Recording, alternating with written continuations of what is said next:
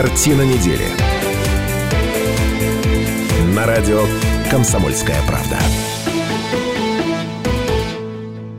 91,5 FM эм в Иркутске, 99,5 FM эм в Братске, сайт kp.ru из любой точки мира, телеканал ТВС. Все это радио «Комсомольская правда». Меня зовут Наталья Кравченко. Здравствуйте, уважаемые наши слушатели и зрители. Сегодня пятница, в любимом городе 17 часов. И мы собираемся в этой студии по случаю, профессор. Ну, во-первых, мне дали новый карандаш, поэтому это очень важный случай для меня. Обычно Вы нам мне... деньги разрешили да. взять на карандашики. Во-вторых, ты э, не сказала, и мне придется сказать, я, собственно, для этого, видимо, тут и посажен, что нас отключили от телекомпании АЭС, так что теперь Шмидта в красивой рубашке вы не увидите, и его благородной э, бороды не увидите. И, профиль, что... и профиль. И профиль тоже. Так что вот мелочи, а приятно. Нет, на самом деле неприятно, потому что мне бы хотелось, чтобы аудитория телеканала АИС тоже увидела, в какой красивой а, сорочке сегодня профессор, какой нарядный действительно Сережа. Ну да ладно, на телеканал ТВС и на сайт kp.ru а, нужно пойти всем, кто хотел бы нас не только слышать, но и видеть мудрецов-неврастенников. И радость у меня сегодня большая. У меня комплект, наконец, комплект мудрецов-неврастенников. Дело в том, что профессор Гальфарб несколько недель прогуливал. А в нашем городе открылась дискотека для тех, кому за, и профессор по пятницам в 17 часов как раз вот ходил Не, ну ладно. в танцы. Чё, чё в Иркутске? Я фламенко изучал. В ну он не городе... танцевал, он диджеем был. Я в Черемхово танцевал пластиночки все это время, и пластиночки, бжик-бжик. В общем, опомнился и вернулся. Вместе с нами наконец-то доктор исторических наук, а, патриарх программы, а, патриарх Кайназович, профессор Гальфарб. Добрый вечер. Ну, скучали ли вы по нам? Ну, Вижу, что абсолютно. нет. Но... Нет, скучал, конечно.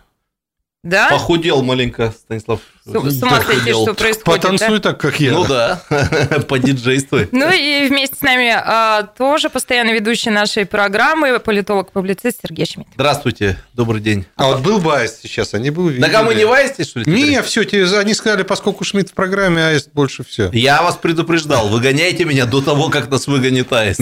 Нет, вы не прислушались. Не продается вдохновение, чего ж тебе.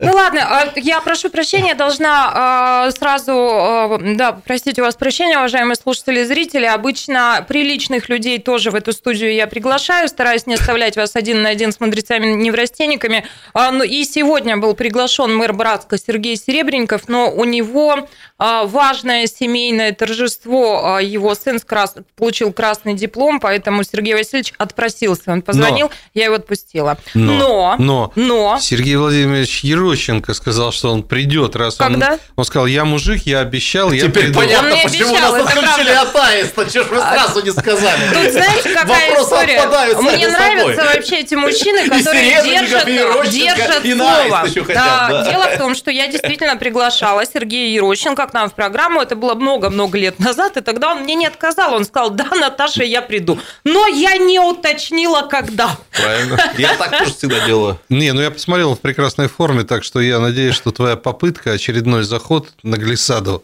Угу. Вот, э, все будет. Ты, главное, пару Это терминов... Диджей, диджейские такие. Диджей Гальфар. На Ты, главное, пару на глиссаду. Авиационных терминов выучили, там, левым галсом, пароходный. Я подготовлюсь, конечно. себе. Ну ладно, полетели. Вот темы 208-005, телефон прямого эфира. А, вместе с вами мы обсуждаем главные события семи уходящих дней, о чем хотим поговорить сегодня. Прямая линия вопросов от Иркутской области не прозвучала. Поговорим. Своего добра хватает. Примет ли Братск отходы у соли химпрома? Снизил незаконные рубки, сел в тюрьму. Прокуратура Иркутской области через суд требует уволить министра Шаверду. Дело Копылова продолжение. Выборов нет.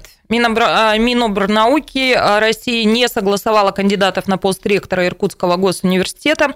Кругом вода купаться негде. Иловский пруд, Вангарский залив Якоби в Иркутске признаны опасными для купания. Каждый год мы с сожалением обсуждаем, что кругом вода купаться да, негде. Он купил, купил этот самый купальный костюм, причем как до революции такой. С подтяжками. С подтяжками, а купаться теперь Я в Алхе купаюсь. Да Алхе ты... всегда можно купаться. С подтяжками. Хорошая речка. И еще одна тема, у меня такая классная для вас история, это про веру в людей, вера в человечество. Гнался за ним на машине по улицам, продавец фруктов вернул иркутянину потерянный 1 миллион рублей. Молодец. Это история, знаете, про то, как мы вот а все плохо тому, живем. Тому самому, который потерял? Да, да, парень обронил, так, обронил случайно 1 миллион, миллион рублей. Вручили, я бы не отказался. Господи, ну не позорь нас, ты бы сказал, это давайте не мои, два. Ну, конечно. Два. Ладно, 208-005, телефон прямого эфира. А, пожалуйста, присоединяйтесь. И первая тема. Хотим обсудить а, прямую линию, которую провел накануне руководитель государства Владимир Путин. 81 а, вопрос был озвучен, отвечал Наташа, на них. дорогая, что это за выражение руководитель государства? У нас в Конституции написано глава государства. Глава государства. Руководитель это Станислав Иосифович. Девушке можно. Мне да. слово нравится руководитель. Руководитель региона, Руковод руководитель... еще хорошее слово. Ну... Руковод государства. Ой, не вяжитесь. Все. Шмидт, нас опять а, мама наругает, что мы много с тобой третимся. Мама смотрит? Надежда Матвеевна смотрит? Теперь всегда. Из любой точки земного шара. Из любой точки мира, да. Ну так вот, более четырех часов длилась прямая линия. А, поднимали а, разные темы. Это и падение доходов россиян, и отношения с президентом Украины Зеленским, и расходы на оборону, и дело журналиста Ивана Голунова, и закон об оскорблении власти, и коррупцию в России, и многое другое. Это была 17-я по счету прямая линия Путина. И а, вот э, что любопытно, вопросов от Иркутской области не прозвучало вообще ни в каком виде. Я, честно говоря, такого не припомню, потому что даже если напрямую кто-то не дозванивался и не задавал из нашего региона вопрос, то так или иначе область фигурировала. Все равно где-то в ответах на иные вопросы упоминалось, либо какие-то смс были зачитаны. Но э, тут случилось так, что Иркутская область не прозвучала совсем. Уважаемые мудрецы-неврастенники, а какие у вас впечатления остались от прямой линии в целом? Не показалось ли вам, как мне, что она была несколько иной по настроению, чем мы привыкли это видеть, и а, знак ли это? А? а что ты имеешь в виду? А мне показалось, э, что... Печальный, ну, вот, бравурный? Пи, нет, печальный как раз, и какая-то вот ну, ну какая-то не то чтобы безнадега, но не было вот как раз а, бравурной нотки, не было ощущения, что, ребят, прорвемся, все uh-huh. будет, все будет хорошо. Как-то вот этого ощущения у меня не было. А как у вас?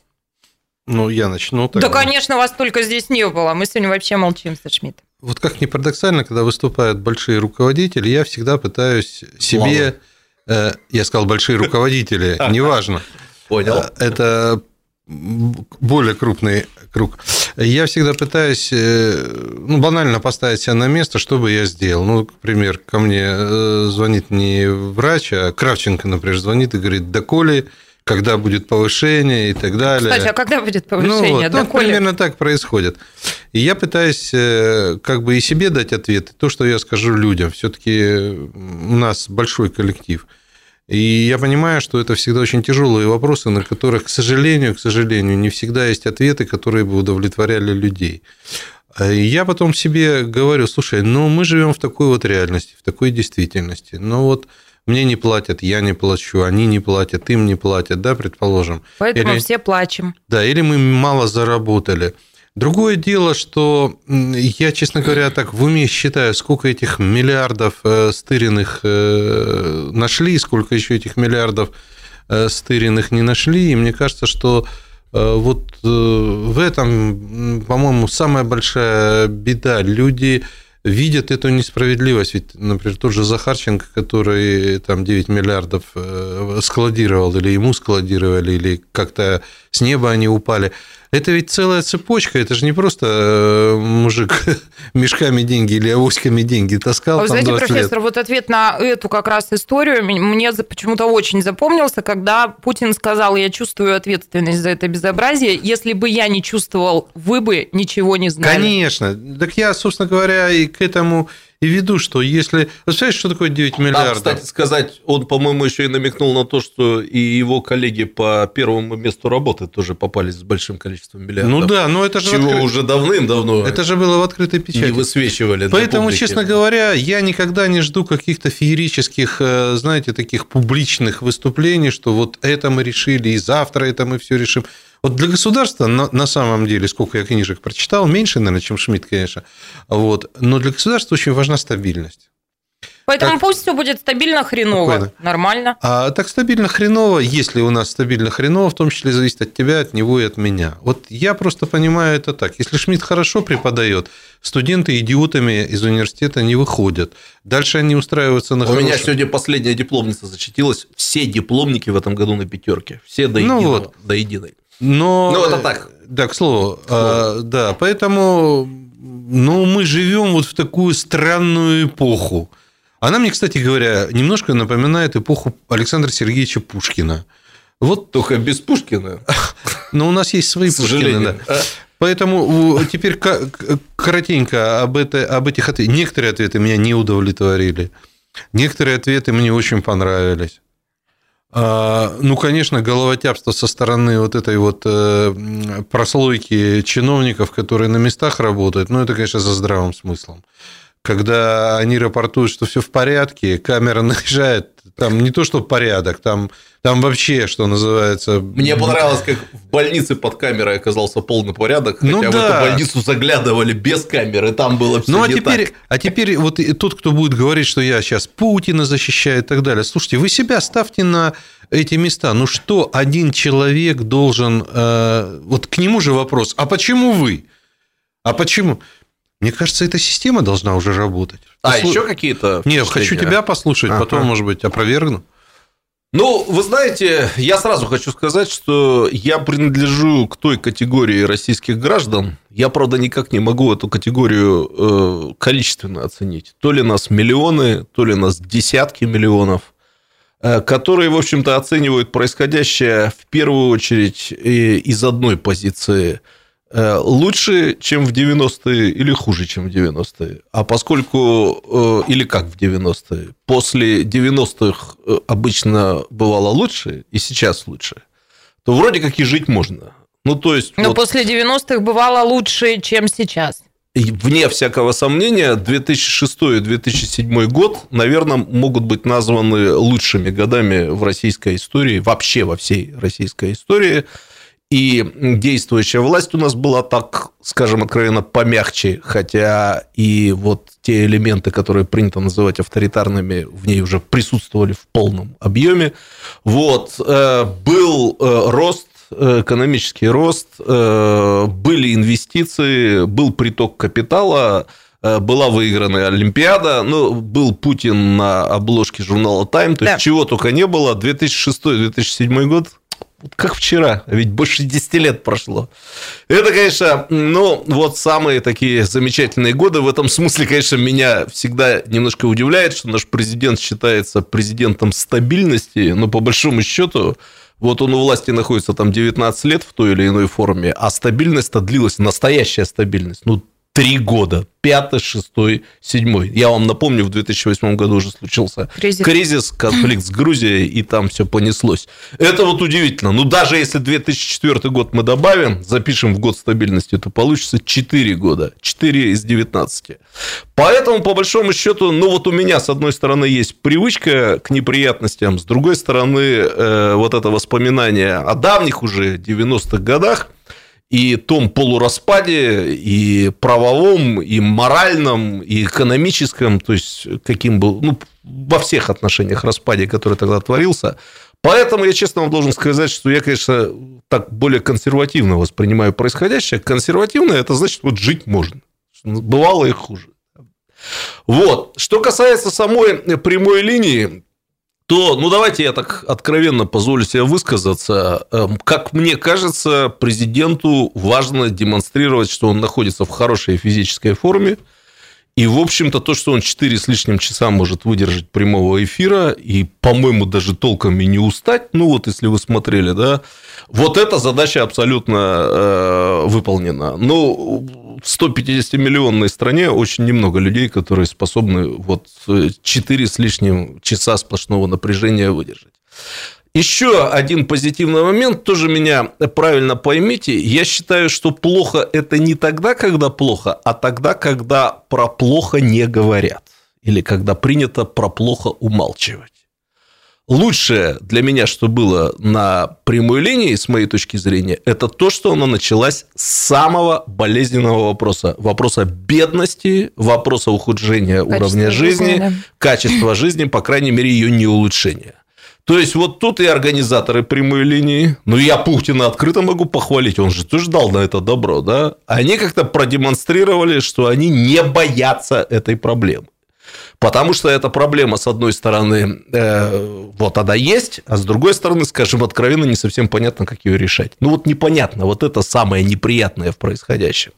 И то, что они начали с этого прямую линию, на мой взгляд, это здорово, хотя как бы получается, что это не про позитив, а про негатив. Да? Ну вот Главное смело смотреть в лицо действительности. Если ты сохраняешь способность это делать, то сохраняется и адекватность, и как бы есть надежда на решение э, проблемы преодоления трудностей. Теперь то, что мне кажется в прямой линии самым ужасным, ну, я честно вам должен сказать, это мне всегда казалось во всех прямых линиях ужасным, это бесконечное решение президентом проблем канализации и водопровода. Ну, прошу прощения, ну, друзья, ну, я понимаю, что когда-то, наверное, это работало, да, то есть люди смотрели, и им нравилось, что первое лицо в прямом эфире там, помните, курс рубля останавливал, это более такое значимое деяние. Ну и может лишь, э, решить проблему в какой-нибудь деревне. Там опять водопровод этот возник. Собак, вы помните, дарили. Но, мне кажется, вот то, что этот номер затянулся на 19 лет, он уже это уже свидетельствует о том, что система это в стране кризис? толком не работает. Да, в этом нет ничего хорошего. Ничего хорошего. Ничего Но хорошего. Если жители какой-то тюменской деревни жалуются своему президенту. Президентом водопровод. Да. Не, ну, вот, э, когда, сейчас секундочку, если бы жители тюменской деревни спрашивали там, все-таки, как вы там с Зеленским будете? Вот это вот нормально. Если бы я, как преподаватель университета, рассказывал президенту о разных бюрократических безобразиях, которые, которые происходят в целом да. в системе образования, мы поговорим об этом на примере выборов, точнее их отсутствия в Иркутском государственном университете, это нормально. Но если бы я сказал, ну вот у меня вчера вообще не было горячей воды весь день. Если бы я сказал, вообще точнее, никакой воды не было вчера. Если бы я пожаловался на отсутствие воды, ну, мне кажется, это ненормально. Вот, ненормально. Вот я хочу сказать, что вы немножко э, как ханжи сейчас вместе, кстати, выступаете. Итак, ну, я хорошо, пришел... что не развратники. Не, никакие ну, же развратники. А в чем ханжество? А я вам сейчас объясню такую штуку. А, значит, вы пришли домой, сняли пиджачок, вы уже не президент, вы уже обычный нормальный человек. Собственно говоря, каждый из вас, когда снимает пиджачок дома, он уже, уже... не президент. Ну, да, да я уже в пиджачке не президент. Не президент. Ну, да. без-то уж Дальше вы подходите к этому крану, открываете, и нет, вам надо не... Там нет воды. Нет, в этот момент у вас приходит идея поговорить о Зеленском. Да нафиг вам Зеленский. Нет, первым делом мы, конечно, известно двустишье Подождите. А потом о Зеленском. Не, ну подождите, ну вот там ребята сидят в этой тюменской танге, тайге, пропитанные нефтью.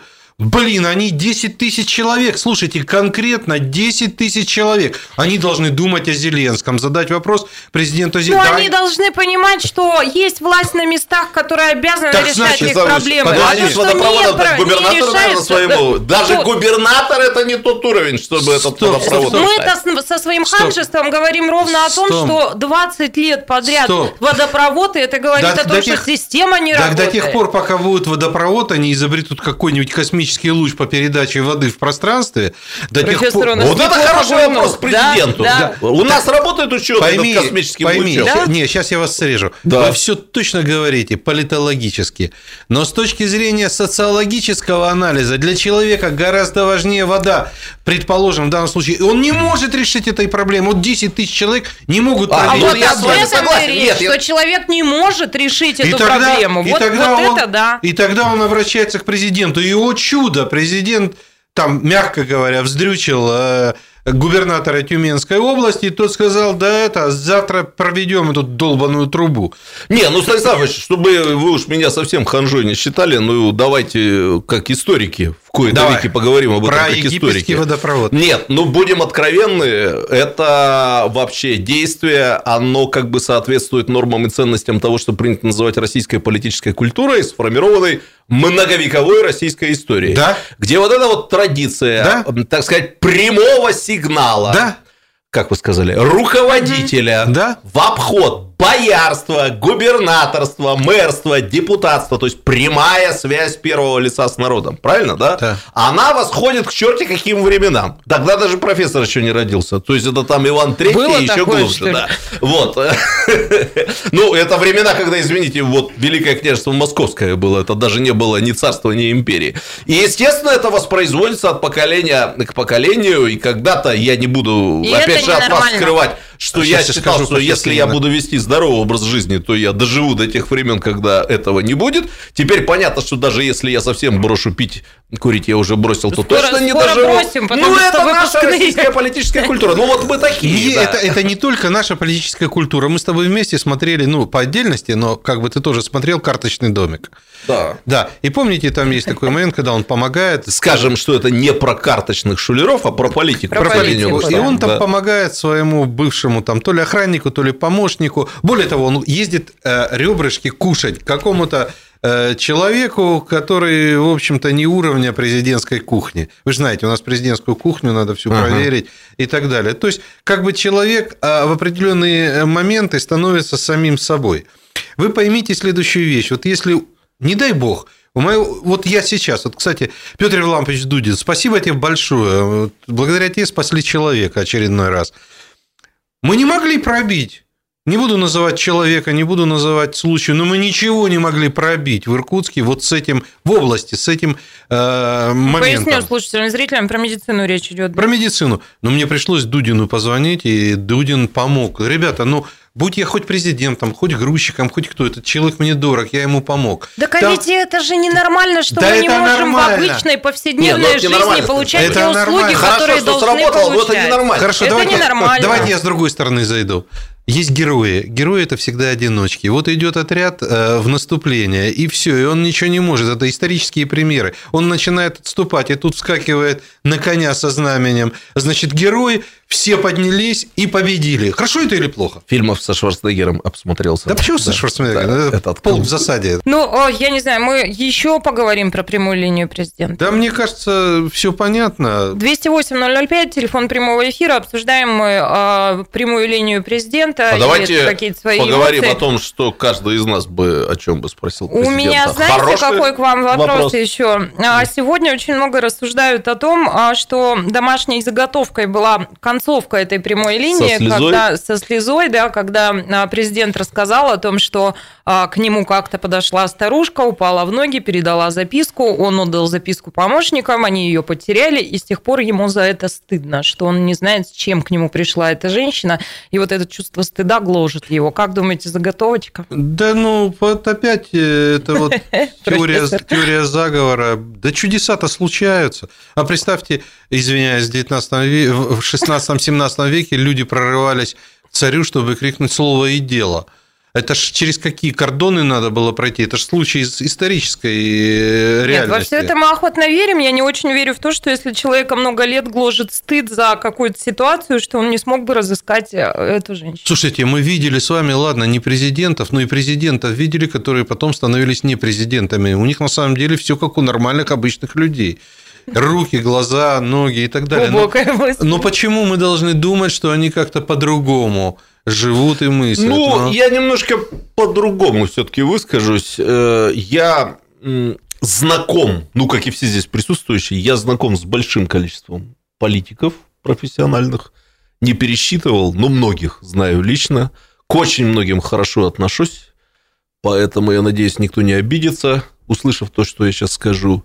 Вот в плане публичного поведения я верю только Наталье Игоревне Декусаровой по всем остальным у меня могут возникать вопросы. А что ты имеешь в виду в а? плане публичного? Ну, я имею в виду естественность реакции, вот такая вот это вот отсутствие заготовок, отсутствие какого-то сценирования, э, минимум политтехнологичности. В большинстве политиков я все-таки вижу, что в каждом из них сидит э, какой-то встроенный политтехнолог. Ничего не могу с собой поделать. Президент в этом смысле не исключение. Исключение одно, Наталья Игоревна Дикусарова – Э, при этом я хорошо ко многим политикам отношусь, поскольку это часть э, профессиональной работы политика, в том числе. А я бы спросил, и уметь вызывать эмоции. Я в смысле, сейчас... политика, который не будет вызывать эмоции, а он я вообще никто. Да, да. Я, я подумал, ну мы к этому вопросу, видимо, специально там вернемся, когда речь пойдет об университете и выборах, но я бы президента став на позицию ребят, которые про воду ага. Э, говорили, я бы, конечно, сказал, слушайте, э, скажите Котюкову, ну, пускай он не трогает Иркутский университет, дайте нам самим определиться, где это хваленная, хвалебная э, автономия университета. Понятно. Коллектив решил, вы помогите нам. Ну, я пожалуй, впервые все-таки озвучу то, что я сейчас скажу. Слышали только мои студенты в лекциях. Можно же теперь от аиста отключили, поэтому... Ну что вам аист покой не дает? Так никто не увидит его. Но я не буду от вас скрывать, что у меня есть набор из трех совершенно личных вопросов, которые я хотел бы задать когда-нибудь Путину, и хотя это крайне маловероятно, что мне придется когда-то с ним беседовать. Да как знать. Вот, но может быть какими-то окольными путями это попадет тем, кто будет помогать ему писать мемуары, и я узнаю оттуда ответы на эти вопросы. Я их сейчас просто коротко назову. Э, мы узрели с годами в Путине способного публичного политика. Да, то есть к нему можно как угодно относиться, но видно, что он умеет получать удовольствие, умеет держать себя с публикой, умеет говорить, умеет слезу пустить, как мы теперь узнали, да. И э, мне просто интересно, по своей первой работе, ну, можно называть ее э, ГБшной, можно называть ее работой разведчика, там, шпиона, да, он же молчал, он полжизни молчал. А теперь как бы вот он разговорился. Вот ему тяжело было первую половину жизни. Ну вот просто по-человечески интересно. Это вот человек как-то вот внутри все копил. То есть какого он все-таки склада, копил, да? Копил, а Что для него бах, более естественно? Первая да, половина да, жизни да, да. или вторая? Ну, студенты знают, я его люблю в этом смысле сравнивать с Мартином Лютером, который до 33 лет был очень такой бого... бое... боявшийся всего, неуверенный в себе э, человек, пребывавший постоянно в каком-то вот внутреннем своем мире. А после 33 э, лет, как известно, превратился ну, в фанатичного борца, там, готового идти за идею, на костер, там, бросать вызов сильным мира сего и так далее. Вот мне интересно было бы, Владимир Владимира Владимировича спросить, как это все-таки вот два человека в нем уживается. Угу. Второй вопрос. Вот поймите меня правильно, коллеги, мне страшно интересно, как он отмечает 3 июня. Вы, небось, даже не знаете, почему он 3 июня должен отмечать. А что 3 Какие чувства он испытывает 3 июня? А только вот студенты, которые у меня учились, и я 3 июня как-то вот по-особому воспринимаю. 3 июня 1996 года Анатолий Собчак ага. проиграл второй тур выборов губернатору Санкт-Петербурга. что хотел. В результате чего без работы остался чиновник э, мэрии Владимир Путин, кстати, руководитель избирательного штаба Собчака. И он остался без работы, через три недели его пригласили в Москву, дальнейшую историю вы знаете. Если бы тогда Собчаку не хватило для победы несколько тысяч голосов, несколько тысяч голосов бы получил Собчак – видимо, от тех петербуржцев, которые поехали на дачи и пляжи, день был хороший. Потому что были уверены, что ну, в Питере не может проиграть демократ Собчак, угу. потому что Питер – это колыбель российской демократии. То ведь у него же была бы совершенно другая судьба, у Владимира Владимировича. То есть, я вполне допускаю, что его потолком был бы, ну, наверное, губернатор Санкт-Петербурга. Вот это вот такая поворотная точка, она же в жизни у каждого человека бывает. бабочки. Да, совершенно верно. Вот эта вот бабочка взмахнула крылом 3 июня 96 года, да, то есть 2, э, там, сколько уже, 23 года назад. И мне просто интересно, вот что он чувствует в этот день. Вот.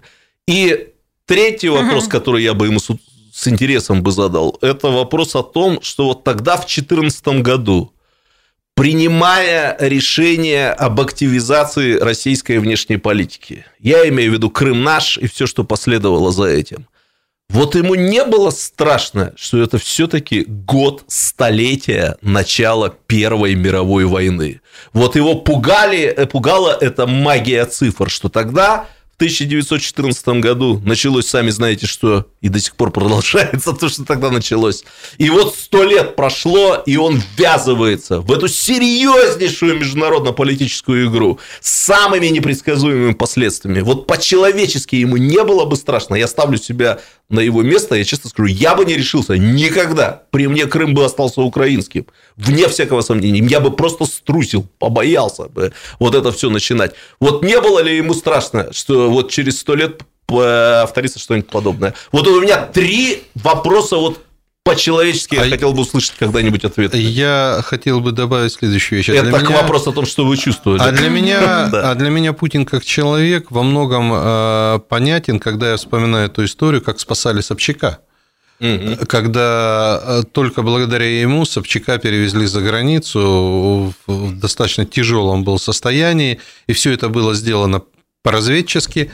Вот, э, коридоры были сделаны, самолеты были поставлены, и в этот момент э, будущий президент был далеко не всемогущим человеком. Конечно. И вот это, мне кажется, вот вообще, когда за учителя люди борются, и когда учителю помогают, мне кажется, что вот это с точки зрения нравственности э, очень сильно рисует портрет руководителя.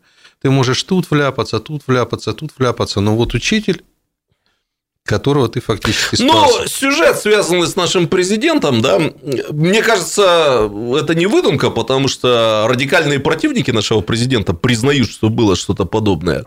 Знаете, несколько лет назад у нас э, на ИСТФАКе была научно-практическая конференция политологическая, на которую приехала парочка питерских политологов. И как-то, э, между прочим, один из них упомянул, что вот он работал в мэрии при Собчаке, что-то у меня щелкнуло. Я говорю, так вы, получается, работали с угу. руководителем нынешним? Тот говорит, да. Я говорю, ну, расскажите, что там, интересно же послушать там. Он там рассказал какие-то истории о молодом Путине, и в том числе мне в память вырезалась такая история, что когда Собчак проиграл эти выборы, э, то многим людям из команды Собчака, включая Путина, была предложена работа от победителя, угу. от Владимира Яковлева. Помните, да. наверное, такого. И Путин оказался чуть ли не единственный, кто отказался. отказался. Причем как-то еще он якобы сопроводил это красивой фразой, что на такое соглашаются только предатели. Ну, то есть он как бы, по сути, он выбирал статус безработного. Видимо, что-то такое было. Потому что даже всякие, значит, ныне покойные Березовские и прочее, рассказывая о том, как Борис Николаевич Ельцин принимал решение о выборе преемника, они всегда подчеркивали, определенную роль сыграло то, что он не предал Собчака, своего учителя. Ну, абсолютно. а Ельцин искал того, кто не предаст. ну и поскольку время Вот видите, мало... как жизнь-то устроена. Да, смотрите, Обернулась, и, да. и мне очень страшно нравится с точки зрения вообще нравственная история германская, когда толпа немцев хотела захватить офис э, КГБ тогда, и вышел подполковник или полковник, подполковник, наверное, вышел и сказал, типа только через мой труп, я на работе нахожусь. Для того, чтобы там надо было спасать документацию и так далее. Вот для меня эти вещи, вот хоть ты будь генералом, хоть э, ефрейтором, но это же сильно. Продолжается программа «Картина недели». Мы вышли из большой перемены. И сегодня у нас классический золотой состав. Это мудрецы-неврастенники. Они, наконец, в комплекте. Доктор исторических наук, профессор, автор рубрики «А помню, в 19 веке еще случай был», который сегодня пошел дальше и заглянул в век 16 тоже помнит. Патриарх Кайназоевич нашей программы Станислав Гальфар. Добрый вечер. Ну, Кайназоевич. Да. Политолог-публицист Сергей Шмидт. Здравствуйте. Отличником программы больше его не называю, потому что он опаздывает. Ты вот сказала это. про «Мы в комплекте», и я просто прочитал в Фейсбуке. Ну, реальный документ получила Ксения Дронова. Э, там ребенок ее в детский сад. Что там? Подготовьте ребенка к комплектованию. Так, ну вот темы, которые мы в этом часе должны бы обсудить. 208-005, телефон прямого эфира, пожалуйста, присоединяйтесь. А, ну, а, заявлено на этой неделе, что в Братск будут отправлены отходы усолья химпрома. Братск, в общем, не очень в курсе. А, мэр города будет с интервью. У нас в эфире в 8 утра в понедельник мэр Братска Сергей Серебренников. Послушайте, пожалуйста. А, ну, продолжается история Шеверды, министра лесного комплекса, продолжается история Сергея Копылова, тоже, наверное, поговорим. А, купаться негде, Э, Роспотребнадзор предупреждает, что опасны для купания те места, которые нам кажутся привычными. Это Иловский пруд Вангарский, залив Якоби.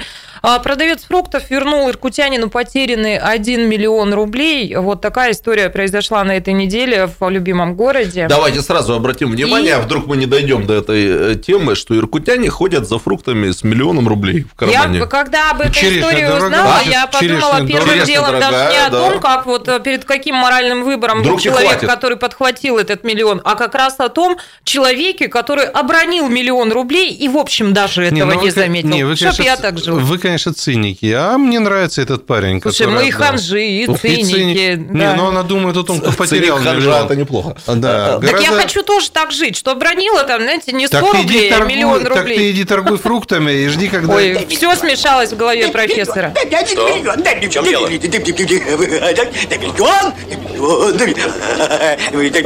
Спасибо, спасибо. Спасибо, мы Дай миллиончик. Не, ну если хотите, давайте сейчас быстренько про эту историю. Да, вообще-то это на финал, морковочка. Ну, история очень простая. Продавец фруктов увидел, он приехал в банк, увидел, как из банка выходит человек, и он, садясь в а. машину, обронил а, полиэтиленовый пакет. А, продавец фруктов подхватил этот пакет этого славного парня, а, страна должна знать своих героев. Его зовут Шамхал Гизалов. Давайте Шамхала и послушаем, как все было. Возле банка произошло. Я поехал э, деньги свои снять. Как раз машину паркую, получается. И вижу, что человек идет, он выронил пакет. А я машину парковал возле моей машины, как вы видели, там на фотографии, фотографии есть даже. Вышел посмотреть, что смотрю деньги, и друга говорю, прикинь, говорю, выронил пакет денег, ну. И он взял, фотографировал это все полностью. И потом я, ну, он поехал, получается, ну, сел в машину, поехал. И я за ним догнал его. Ты на минуточку скажи, откуда парень-то этот родом? Из Азербайджана. Азербайджана. Вот, то есть э, все-таки отношение к нашей стране у азербайджанских парней хорошее. Ну, спасибо за этот акцент. Не а, при армянских парнях что, что, что происходит дальше? А, дальше вот э, Шамхал догнал этого человека, человек растерялся совершенно, он его подрезал на дороге, как-то пытался привлечь к себе внимание, зажимал его, мол, парень, остановись, а тот-то, видимо, думает, что он едет из банка а, с деньгой на кармане а, и как бы понимает, что что-то происходит нездоровое. Он топит от Шамхала, Шамхал топит за ним. В общем, как в том мультике, когда сфотографировал зайца и полдня за ним бегал, чтобы отдать фотографию. И когда Шамхал уже взялся ему кричать, мужик, я тебя умоляю, уже выбился из силы его догонять, стой у меня твои деньги. Вот тогда он остановился, растерялся, а, достал пачку купюр, отщипнул что-то и отдал Шамхалу, на что Шамхал сказал, нет, ты что, брат, никогда э, никаких денег не возьму. Брат тут уже обалдел совершенно, а, и они вместе с Шамхалом а, поехали в магазин, и человек в благодарность купил ему коньяк за 15 тысяч рублей, потому что Шамхал, ну, на отрез отказался Не армянский, деньги. я надеюсь? Я не знаю. Ну, вот такая история.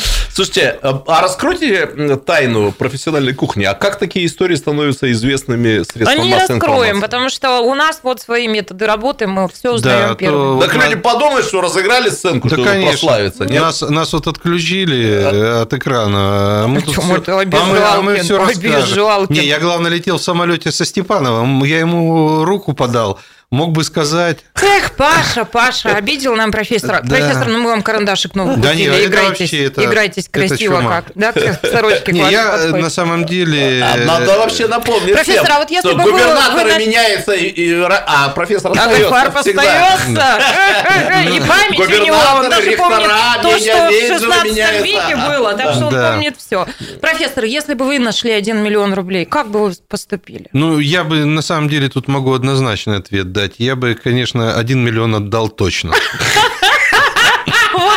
Человека с фамилией Гальфар. А если пять? Это хорошо. Ну, пять, наверное, тоже. А больше уже я даже не представляю, как их можно поднять в руки. Так вот бежать. Ну, Захарченко же как-то поднял. Так он не ходил с этими миллиардами. Ну, КамАЗ же к нему не заехал сам Так там мусоропровод, наверное, был отвезен, там с крыши, наверное, сбрасывали, и все летело. Слушайте, а вообще вопрос непростой. Я вообще в жизни придерживаюсь не всю жизнь, но значительную часть жизни придерживаюсь э, такого суеверного принципа, что вот так халявные деньги приносят неудачи. Да. Есть такое, да? Есть такое у меня. У меня вместе подберешь, у меня... Не, ну подберешь ну, какую-нибудь ну, ладно. испорченную карму. За, за давностью... Но вот 5 миллионов, если бы подобрал. За давностью лет могу сказать. Тут как бы получается уже карма хорошая сама по себе. Плохому человеку 5 лямов не перепадает. За давностью лет могу сказать, наверное, это был когда-то мой секрет. Ой, сейчас будет секретик На выборы 2001 года ко мне пришли серьезные люди, э, которые были в противоположном стане от э, Бориса Александровича Гаворина и предложили по тем временам 3 миллиона. Это были огромные деньги. Как ну, если да. бы сейчас сколько? Ну, ну, просто по тем временам 3 миллиона... квартиры был хорош. Да, это, ну, это очень большие деньги. Это план по рекламе годовой. Шутка. Вот. Э, я не могу сказать, что моя реакция была адекватная, потому что я был растерян, потому что это были очень большие деньги. Но вот психологически я нашел в себе силы э, попросить их ко мне с такими э, деньгами больше не заходить. Может быть, они подумали, что надо было 10 принести, а, но, как говорится, дьявол меня... Соблазн-то был, то есть колебались вы? Нет, ну я же нахожусь в бизнесе, и в бизнесе всегда стоит нравственный выбор в том числе. То есть за мной люди, это реклама, я знаю, что повсеместно, так сказать, что-то происходит на рекламном рынке. Ну вот как-то... Ну, я к чести профессора и довольно большого количества людей, таких как он, хочу сказать, когда-то у меня был очень интересный разговор с Михаилом Дроновым, вы его прекрасно знаете, один из тоже из ярких, э, талантливейших медиа-менеджеров Иркутска, и мы говорили, ну, действительно так, поймите меня правильно, Станислав Ильич, со стороны смотришь, как много людей, которые вроде бы неплохо поднимались в 90-е, канули в никуда. То есть не сохранили свои бизнесы, потеряли все. И что дело в карме, что, ты думаешь? Э, нет, я сейчас скажу, в чем дело, в том, о чем профессор говорил. И вот позиция Дронова, он говорит, что по сути вышли из 90-х с деньгами и сохранили их там в дальнейшем нулевые те, кто понимал, что в бизнесе кроме денег важна репутация. То есть тот, кто, угу. ну как это, выражаясь языком 90-х, не кидал, по крайней мере, без лишней, ну вот без лишней необходимости. Э, старался все-таки соблюдать, э, значит, договоренности, ну хотя бы на уровне, что если вы работаете в команде Говорина, то вы не берете денег из другой команды. Я допускаю, что Миша прав. Я действительно так да, я абсолютно в этом уверен. перебрал в памяти людей. Там не все они мне приятны, там по каким-то личным качествам. Но действительно, а, это люди, про которых можно сказать, что они старались держать данное слово, а не увлекались вот тем взаимным кидаловым, которое вы тоже наверняка хорошо помните в 90-е э, годы. Я это, называю, я это называю репутационная история. Есть кредитная история, есть репутационная история. А потом наступает в твоем организме некая такая погода, когда ты уже понимаешь, что уже не надо уже лучше этим не заниматься, не грешить. То есть такой капитал ты наработал и разменять его как-то ну, да. не фэншуй. Да. Ну, есть такое явление. Я, я, вот это я нашему редактору Наталье Лыткиной или тебе советую, соберите 4-5 вот таких у нас перцев есть, которые возвращали деньги, собрать их за одним столом и поговорить. Мне кажется, это будет интересный материал. Говорить про карму? Поговорить, вот что ими, что ими мотивирует, что они вот так поступают. Ну, хороший это, вопрос. Это не... Я серьезно, вот я не, да. не случайно сказал, что для меня бы это было вот страх, что это принесет какие-то несчастья. Да. да чужие деньги. Ну, а слушать нашу программу да. это наверняка к радости, к счастью. Продолжайте это делать. А, ну что, следующая тема, которую хотим обсудить. Минобрнауки России не согласовала кандидатов на пост ректора Иркутского госуниверситета. А, Собственно, об этом на своей странице 18 июня в а, социальной сети а, сообщил бывший в Рио ректор, один из этих кандидатов, Игорь Бычков. Выборы ректора должны были пройти этим летом. Ученый совет вуза утвердил двух кандидатов на пост ректора, бывшего в Рио главы Игоря Бычкова и завкафедрой коммерции и маркетинга Олега Архипкина. Их документы приняло Министерство науки и высшего образования. Радио президи... Ранее президиум Суран поддержал Бычкова на выборах главы вуза. Научный руководитель Иркутского научного центра Суран Игорь Бучко стал исполняющим обязанности ректора ИГУ после несостоявшихся выборов главы вуза в октябре 2017 года. В начале мая он сложил полномочия. Вместо него в Рио был назначен первый проректор вуза Александр Шмидт. Далее уступаю вам микрофон. И что вообще происходит, что все это значит? Как будет развиваться ситуация по-вашему? Что, мне что ли? Ну, давайте. Как-то я потом диковато. вмажу тоже. Ну, мне кажется, ситу... ситуация парадоксально конфликтная и парадоксально, я бы так сказал, непродуманная. Но, во-первых, у нас всего два ректора в ранге академика. И как ни крути, что бы ни говорили, есть, у меня есть такое понятие карьерный академик. То есть это академик, который заслуженно стал академиком, не только потому, что он там возглавляет институт, но вот так. Бычков нам известен как человек, который прошел и депутатское горнило, и был заммэра, то есть с административной точки зрения все в порядке. К нему хорошо относятся академики. А 17 месяцев человек возглавлял а, крупнейший вуз, к нему никаких претензий нет, иначе его бы надо было давно уже э, снять с этой должности. И я понимаю следующее, это чистейшей воды политика.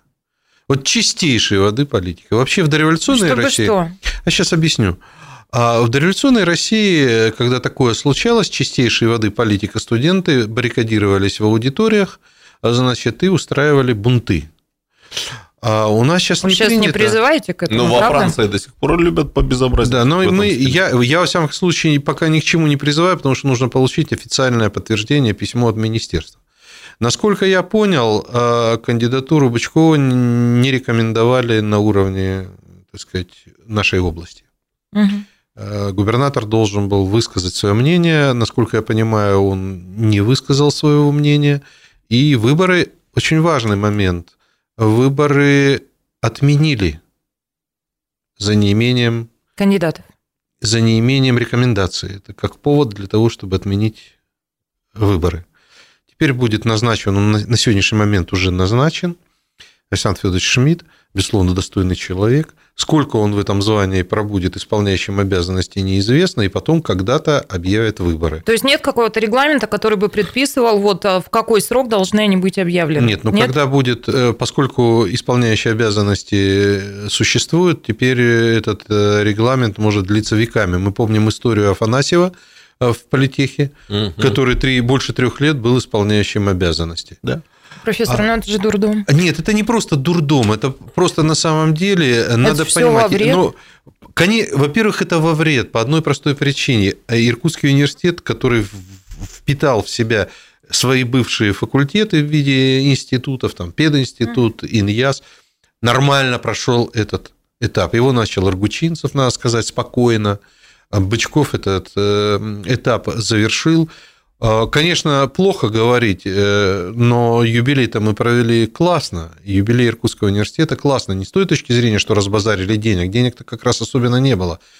А смогли консолидироваться – возник попечительный совет, очень мощный совет, который сейчас реально деньги выколачивает, дает деньги для того, чтобы студенты получали стипендии.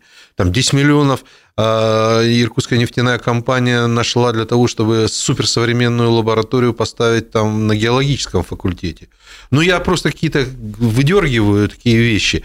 Это здорово. Заработала ассоциация студент, бывших выпускников университета, чего вообще никогда не было. И тут на тебе здрасте. Слушайте, тогда вопрос такой, а что, Академия там сплошь из дураков, что ли, собрались, если они рекомендуют? Парамон, величайший академик и ученый, рекомендует Бычкова, говорит, что это все классно. Там человек, который без звания, без степени, говорит, нет. Ну это что? Вот если бы я прорвался к президенту, я бы сказал, Владимир Владимирович, помогите разобраться с этим вопросом. Ну это просто безобразие. Вы да виделись ладно. сегодня с Бычковым? Да, мы виделись э, сегодня на попечительном совете. Он, э, как Что и... Что он сейчас чувствует? Ну, во всяком случае, я увидел э, уверенного, нормального, адекватного человека, не раздраженного, не, не обиженного. Ну, во-первых, он остался директором института академического. Угу. Очень важного, кстати говоря, института. Это институт, связанный с информационными технологиями. И мы знаем, что там очень много успехов на их пути. Поэтому мне печально только одно, ну, э, сделайте вообще сейчас ректором э, условно говоря, Шмидта, потому что человек, который исполняет обязанности, человек, который выборный, как мы понимаем, это две разные степени принятия решений. Э, то есть человек, который руководит таким вузом, он должен обладать легитимностью ну, да. во всех отношениях. Ну, коллеги, мне очень нравится по целому ряду причин, что наша передача много лет существует. Четыре с половиной года уже скоро, наверное, будем праздновать. И вот это такое интересное ощущение, когда годы-то идут, губернаторы там меняются, ректора меняются, но некоторые вещи ты как бы проговариваешь как некую мантру. Я две такие вещи сейчас хотел бы проговорить, а потом вернуться к ситуации в Иркутском государственном университете. Первое. Иркутское вузовское образование переживает самое ужасное десятилетие в своей э, истории. Я говорил это много раз, угу. еще раз повторю в эти десятые годы, 2010 ну, на нас, я иркутское вузовское сообщество в целом имею в виду, ну, все обрушилось, что могло обрушиться. И э, исчезли целые э, вузы. И ректора отдельных вузов побывали под судебным преследованием, тогда под следствием. И чего только не было. И вот э, чехарда известная нам по э, губернатории, по Серому дому, пришла, э, чехарда руководителей, получается, пришла в Иркутский государственный университет. Это очень печально, тревожно. Я с нетерпением уже начал ожидать окончания, скорейшего окончания этих десятых годов. Может, в следующем десятилетии нам начнет вести. Второй момент. Я тут миллион раз говорил о том, что система высшего образования в России э, находится раздавлена буквально железной пятой олигархии – мы олигархи, бюрократия, бюрократия бюрократическая да, олигархия, да. олигархическая бюрократия, не случайно я говорился. Мы э, становимся жертвами бюрократического насилия, произвола, будем называть вещи своими именами. И вы знаете, после этой истории с отказом праве Иркутскому государственному угу. университету, старейшему вуза региона, отказали в праве выбрать ректора, это же вот это вот произошло. Э, ну, у меня такой вопрос. А вообще тогда зачем выбирать ректоров? Конечно. Если какие-то э, заморочки министра, э, если, э, значит, там, ну, как бы отсутствие позиции у губернатора Сергея Георгиевича Левченко приводит к тому, что университет остается без э, нормального э, статусного легитимного руководителя. руководителя. Э, чем это плохо? Это плохо для репутации вуза. Это плохо перед абитуриентской кампанией. Это плохо, что университету сложнее участвовать в каких-то конкурсах. Перед инвесторами. Да. Совершенно верно. Кто Время будет... от времени же разыгрываются эти конкурсы на финансирование, там, с софинансированием. Но действительно, с вузом, где в Рио там, или ИО, ну, тоже надо понимать людей, включая, кстати сказать, чиновников, э, нет желания особого иметь дело с таким вузом. И э, это безобразие, на мой взгляд. Ну, назначайте тогда ректоров. Ну, их Конечно. назначают в федеральных университетах. Ну, назначайте, если вы не даете выбрать. Точно так же, как федеральных судей, конституционных судей. Да. Назначайте. Да. Ну и как бы все-таки э, я всегда с большим удовольствием пытаюсь по мере сил противостоять этой российской нехорошей традиции, что вот там был человек начальником, был хорошим, перестал быть начальником, о нем на завтра забыли. Я хотел бы сказать, что за эти 17 месяцев Игорь Вячеславович Бычков сделал очень много хорошего для университета. Ну, вы знаете, что я, как бы это помягче выразиться-то, ну, не разделял позицию его предшественника по делу доцента Петрова. Петрова. Я до сих пор считаю, что это репутационное пятно позора на нашем университете. Вот, это моя личная точка зрения, я ее никому не навязываю, оценочное суждение. Но просто я хочу сказать, что за время ректорства Бычкова ну, мы на историческом факультете почувствовали, что это начальство, которое старается помогать. Это очень редко угу. бывает, когда начальство не командует, не регламентирует, а действительно помогает. Мы были там э, в непростой ситуации, связанной с неаккредитацией политических специальностей. Ректорат нам помог. Это знают все на э, факультете. И, конечно, мы благодарны и проректорам, и ректору Бычкову тоже. Это такие вещи не забываются, поскольку они редко когда встречаются. Поэтому, конечно, ничего кроме уныния вот в такой ситуации мы сейчас не испытываем. Но я надеюсь, ну, мы иркутяне, мы долго в унынии не должны пребывать. Вся наша жизнь состоит из препятствий сплошных. Мы иркутяне, да. вся наша и жизнь хочу, в унынии. И хочу сказать, что пошли слухи э, о том, что будет объединять на базе политеха, в том числе университет, ну, в связи с тем, что нету ректора. Я хочу сказать, что если мы хотим катастрофы в Иркутской uh-huh. области, экономической прежде всего, да, давайте. На базе политеха вольем туда Иркутский университет и все оставшиеся вузы. Это радио «Комсомольская правда», программа «Картина недели» в студии Шмидт, Гольфарб и Кравченко, и мы продолжаем. А что, по ИГУ все или хотите еще поговорить? Ну, просто я очень хорошо представляю возможности и таланты Александра Федоровича, и тут э, как бы сказать, что вот теперь без Бычкова все у нас развалится и провалится, это будет неправильно. Э, опытный руководитель, э, конечно, будет вести вуз нормально, причем там есть много разных э, организаций, в том числе и ученые советы, и деканаты, и факультеты, которые, конечно, будут работать в штатном режиме. И как раз сила Бычкова была в том, что он сумел сформировать вокруг себя костяк людей, которые будут mm-hmm. спокойно работать. Но я тут абсолютно со Шмидтом согласен. Слушайте, ну если я в Рио, э, то, естественно, со мной будут вести разговоры только до уровня в Рио. Угу. Никаких инвестиций в университет ждать не приходится, никаких прорывных, э, скажем, проектов ждать не приходится, никаких совместных там международных проектов, новых я имею в виду, тоже, вероятно, ждать не приходится, потому что это все достаточно сложно. Более того, а попечительный совет, который создан, там же весь цвет э, э, иркутской промышленности. А, ну, давайте э, отдадим себе отчет, что та же самая Иркутская нефтяная компания сейчас заседает не в попечительном совете Иркутского политеха, который был бы и ближе, угу. а в Иркутском государственном университете. И «Газпром», добыча здесь же, и всякие разные организации типа Ростелекомов, фармация и так далее – мне кажется, что нашим э, властям на всех уровнях надо просто задуматься, стоит ли в Иркутской несчастной области, которую сотрясают постоянно общественно-политические какие-то конфликты, э, еще вот взращивать э, перед 2020 ну, да. годом некий такой тлеющий костерок, который при хорошем порыве ветра может взорваться. Я напоминаю, что это градообразующее предприятие, порядка 18 тысяч человек. Слушайте, мы здесь 4 года в этой студии орем благим матом о том, что ну вот калашматит высшую школу, и необходимо как-то вот все эти вещи решать, наводить порядок, и тут вот, э, нате, откуда не ждали. Ну. Просто на самом деле, э, ну понятно, что университет не взорвется, видали и похуже ситуации – Проблема в том, а, что Иркутский университет будет через год, через два в такой ситуации с ним.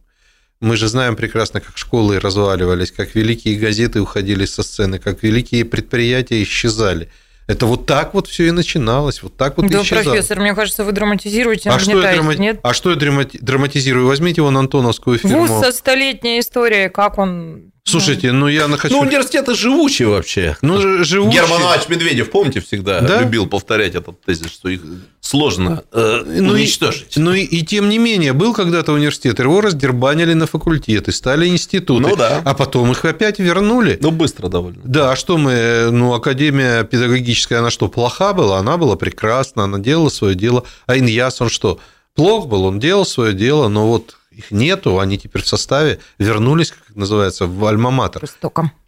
Да. Тем что более, дальше пойдем? Да, я хотел напомнить, что у нас э, за Иркутский университет 300 лет, э, в общем, боролась общественность, чтобы было все в порядке, и деньги свои жертвовали. Если бы они в те времена узнали, что никакой автономии в университете не предполагается, хотя бы чисто вот такой вот художественной автономии, когда дайте выбрать людям, которые э, ну, живут в законном поле своего ректора, себе ректора. Поживем, увидим. Ну, Поживем, недовольны увидим, мы со Станиславом Мосичем произошедшим. Да. Недовольны. Да. Ладно, пойдемте дальше. Мы последний фрагмент в эфире. Ну вот э, штрихом обозначим, да, что на этой неделе а, а, продолжение получили истории с Шевердой, министра лесного комплекса, и экс-мэр Ольхонского района Сергей Копылов. Ну так вот, по Шеверде что произошло? Прокуратура Иркутской области через суд требует от губернатора региона уволить министра лесного комплекса а в связи с утратой доверия. Так, ну, всю канву не буду напоминать, но лишь скажу, что одиночные пикеты в защиту министра лесного комплекса Иркутской области Шеверды а, состоялись. Двое иркутян с плакатами «Снизил незаконные рубки, сел в тюрьму» и «Лесная мафия Шеверда 1.0». Вот а, стояли у здания областного суда в Иркутске. Ну, а экс-мэра Ольхонского района поддерживают как-то мощнее, да, а более ста человек пришли его поддержать при подаче апелляции на решение суда. А, ну и широко высказываются а, депутаты, например, Государственной Думы от региона Михаил Щапов а, предложил свою всестороннюю а, поддержку. Он считает слишком жестким такое решение суда, готов помочь Сергею Коплову, его семье. А, он говорит о том, что уже связался с адвокатами. Ну и, наконец, то, о чем мы говорили в прошлую пятницу, свою позицию обозначил депутат Государственной Думы Алексей Красноштанов. И, как известно, это именно его структуры вот строили ту самую дорогу, из-за которой вообще весь Сырбор. Ну, Красноштанов, он очень такой серьезный в социальных сетях, вот пост большой сделал. И, знаете, а, некоторые приведу здесь цитаты. Вот что он говорит. Сергей Николаевич – один из тех строителей новой жизни, про кого сегодня снимают фильмы. Люди его характера – это маршал Победы Георгий Жуков, главный конструктор Сергей Королев, первый секретарь обкомов райкомов партия, директора крупных промышленных предприятий, комсомольских строек, передовых колхозов. Ну, вот я уже говорила, Образованные что... СММщики у Алексея Николаевича да. Что я с Сергеем Пополовым Палку перегнули. Не, не знакома лично, не могу составить ну, какого-то мнения об этом человеке, не приходилось нам работать, но вот так его нам подают и представляют. Ну, и действительно не утихают страсти, очень многие продолжают петиции, создают. Андрей Бугай, вот наш, а, а, который занимается зимним плаванием, да, моржеванием, он а, наплыв устроил в поддержку Копылова. Ну, в общем, кто как может. Шмидт сказал, что он ночь будет стоять на одной ноге в защиту, в знак защиты. Не, ну все это, конечно, все это, конечно, печально, потому что, я не знаю, э, чего ж там сотворил э, Копылов, э, но дорога-то на Байкал нужна была, вот. Другое дело, нарушил он, не нарушил. Комсомолка в свое время публиковала. Проблема-то в том, что формально-то Мы нарушил. с вами, знаете, начали да. с прямой линии, а ведь вспомните, а, на прямую линию а, в прошлом, да, жители Ольхонского района вышли с видеообращением к президенту, и они я как раз об этом говорили. Не, проблема не в этом. Вот э, мне понятна позиция с точки зрения... Ну, Зинков здесь был, природоохранный прокурор. Он говорит, что если мы будем все время на эмоциях э, закон править, то это, конечно, неправильно. В законе прописано вот то-то, то-то, то-то и то-то, а, поэтому надо его исполнять. Но, к сожалению, законы тоже ведь бывают несовершенные, а судьба человеческая – это конкретная судьба. Ну, честно говоря, то, что мне удается слышать про Альхон и видеть, что там происходит, это, конечно, далеко от э, моего представления об идеальном курортном месте или идеальном природном э, заповеднике. А невозможно в вашем представлении сделать идеальный природный а, заповедник, потому что, ну вот вы рассказывали, как вы это видите, да, да как вы это наблюдали, но э, с этим законодательством ведь непонятно вообще, но, можно ли там делать но что поня... ни было. Но понимаете, проблема вот э, она такая, я об этом и говорил, с одной стороны нельзя, с другой стороны необходимо. Но меня волнует следующая вещь. Раз общественность очень активно за Копылова стала бороться, да. значит, мне кажется, есть шансы э, найти какую-то средину. Я думаю, что должно все закончиться ну, что называется, трезво и компетентно. Вы знаете, Станислав Ильич, вот в предыдущую пятницу мы как раз а, обсуждали историю с Шевердой и с Копыловым, вот в каком разрезе, что а, в истории с Шевердой, ну, как-то вот массового отклика на, ну, наоборот, негативные скорее были комментарии, да, а в истории с Копыловым вот общественность широкая встала на защиту, казалось бы, и тот чиновник, и тот чиновник разного, конечно, уровня, но вот интересная Я реакция бы даже, на Наташа, эти добавил, истории, да? что из тех, кто активно защищает э, Копылова, ну, многих людей мы знаем лично, да? и можно быть стопроцентно уверенным, что им там за это не заплатили, что они не являются участниками какой-то пиар-компании, ну, я Сергея Перевозников в первую очередь хотел бы назвать, да, то есть это совершенно искренние, совершенно гражданские вот такой вот протест. Совершенно настоящая гражданская, не пиаровская, там, не политехнологическая защита. Я так хочу сказать, что я с Копыловым лично не знаком, поэтому вот как бы в первых рядах ну, я просто обращаю внимание. защитников меня нету. Но а, если будут материалы взвешенные, которые будут требовать разобраться с этим, угу Ну, мы, безусловно, Ну, коллеги, ну, самое это страшное, вот самое страшное в этой ситуации, что она тупиковая. Я не юрист, но, в общем-то, я понимаю, что формально он нарушил закон. Нет, так ну, я формально этом, он нарушил. Я закон. сказал об этом, да. что формально только я бы. Ну вот что делать в этой ситуации? Я бы. Давайте для начала да. уступим микрофон. Валентин Федорович вместе с нами. А, здравствуйте, прошу вас. А, добрый вечер. Вы знаете, я хотел под самый конец сказать вам очень благодарное слово за сегодняшний эфир. Вот два часа оторваться невозможно. Я восхищаюсь вами, горжусь, что вот э, у нас э, качество, уровень эфира, ну, не ниже, чем э, главная центральная комсомолка, которая славна на всю страну. Валентин Федорович, спасибо как будто огромное. у нас у всех день рождения сегодня. Спасибо, Валентин Федорович, спасибо. Я хочу сказать, Станислав Васильевич, ваше отсутствие. Наталья провела интервью с Матвейчуком, э, как бы с кандидатом в депутаты городской думы. Ну, изумительный э, класс у нее, я вот просто восхищаюсь. Это так она бы еще вела себя во вне работы хорошо по отношению к руководству. Валентин Федорович Станислав Оча включает режим сиротки Хаси, недолюбленный, недокормленный. Спасибо вам огромное. Мне, правда, это все спасибо. очень дорого, ценно и приятно. Спасибо. Огромное Я спасибо. Я говорил, вообще не понимаю, зачем мы гостей зовем. Ну, тем временем а, пришла пора прощаться, уважаемые слушатели, зрители. Спасибо, что были с нами. А, славного вам теплого вечера пятницы, ливень, прохлада, озон и хороших выходных. Спасибо, до свидания. Спасибо. Всего доброго. Картина недели. На радио «Комсомольская правда».